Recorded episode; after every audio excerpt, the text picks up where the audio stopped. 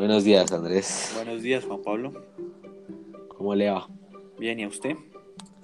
Bueno, hoy venimos a hablar sobre el grupo 8A de la tabla periódica, los gases nobles, y no les venimos a dar una explicación eh, tipo profesor de química aburrido, sino venimos a contarles una historia mucho más clara y más cotidiana. Bueno, hay seis personas con ocho electrones. El helio tuvo un diferente papá con solo dos electrones. Los demás tenían ocho electrones. Y tenemos diferentes características para cada elemento.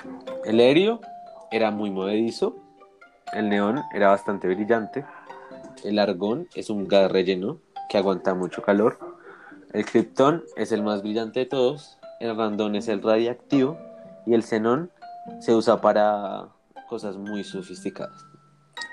Podemos decir que existen seis hermanos. Dos que eran parecidos al neón, el criptón. El argón prefería los climas calientes. Randón nadie se le podía acercar, solo la gente enferma. Helio nunca se quedaba quieto. Y el xenón era siempre estaba aparte y no tiene una descripción como tal. Entonces, para nuestra historia, planteamos que el Krypton tenía la tienda de los bombillos más luminosa del mundo. Su competencia era su hermano Neón, el cual sabía que Krypton hacía mejores bombillos de mejor calidad y luminosos, pero él seguía intentando lograr ser mejor que Krypton. El argón. ¿Qué hacía el argón? Vendía trajes para un muy alto calor, para bomberos se podría decir,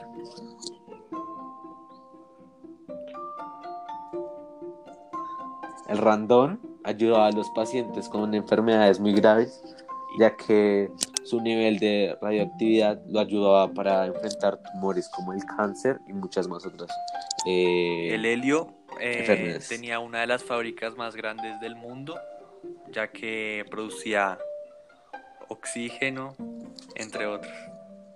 Producía eh, los globos, los globos que vemos todos los días están compuestos del helio eh, aparte de que para cuando un submarino y los diferentes buceadores viajaban por abajo del mar, eh, para las bombonas de oxígeno se usaba helio y pues oxígeno como tal.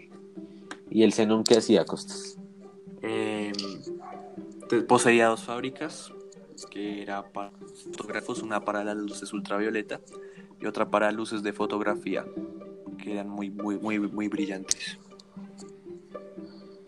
Y eh, para explicar, eh, dentro de este mundo de tabla periódica que nos hemos inventado para explicarles, eh, estos nunca, nunca, pero jamás se creían del otro mundo, tenían un ego, uf, pero demasiado grande. nunca se juntaban con los otros elementos. ¿Por qué costas? Porque eran antisociales, muy amargados y su ego estaba por las nubes, como dijiste. Y este fue el mini podcast de hoy. Muchas gracias. Ojalá les haya gustado. Hasta la próxima.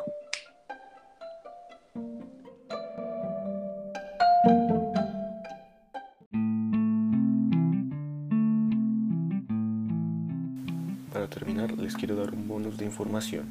El Krypton antes de llegar a tener un negocio donde fueran mejor en las lámparas, tuvo un percance donde él se dio cuenta que sus lámparas tenían un gran problema. Estas se rompían cuando él intentaba prenderlas. Él no entendía por qué sucedía esto.